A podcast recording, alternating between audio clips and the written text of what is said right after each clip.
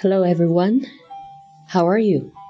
这里是程程微英语，你贴身贴心的私家英语老师。A step every day takes you a thousand miles away。每天进步一点点，你也可以学好英语。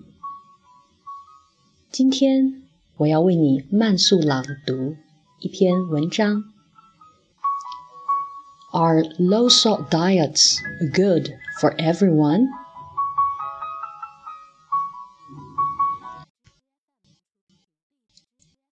Low salt diets are actually harmful to our bodies. A recent study found these diets may actually increase the risk of developing heart disease or even cause death.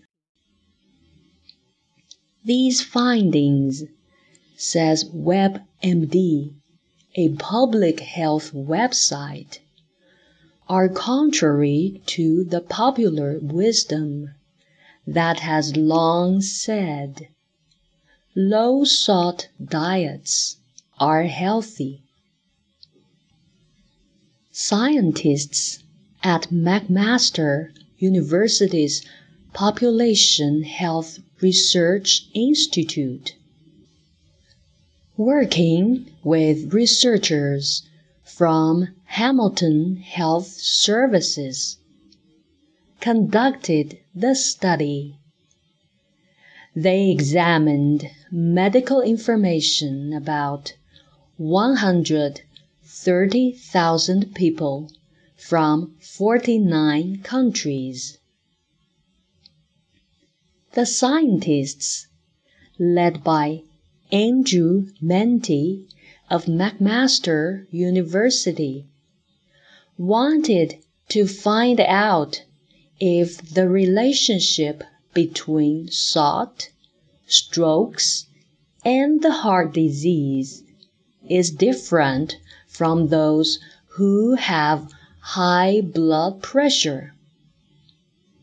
They found that no matter whether one has high blood pressure or not, low sodium intake increased the risk of stroke, heart attack, and death. The study goes on to suggest that only certain people should be concerned about reducing sodium in their diets. The findings emphasize the importance of reducing salt intake among people with hypertension and who eat food with high levels of sodium, Mente said. 这是一篇有关饮食与健康的文章。我们来学几个相关的单词和词组。来跟我读：low salt diet。diet 饮食，那么要注意 diet 这个单词的发音，字母 i 读作 i i。字母 e，呃呃，aya aya diet low salt diet。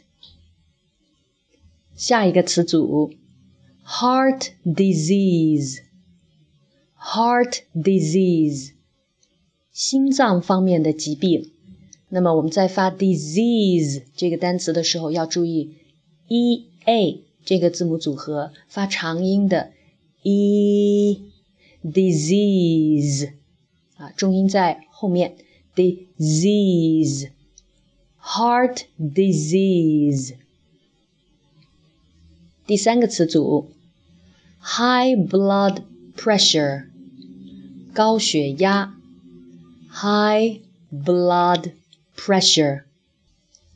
读 high 这个单词的时候，也一定要记得把嘴巴张开，i I high 啊，这个音呢和 diet 当中的字母 i 一样的发音，diet high high blood pressure。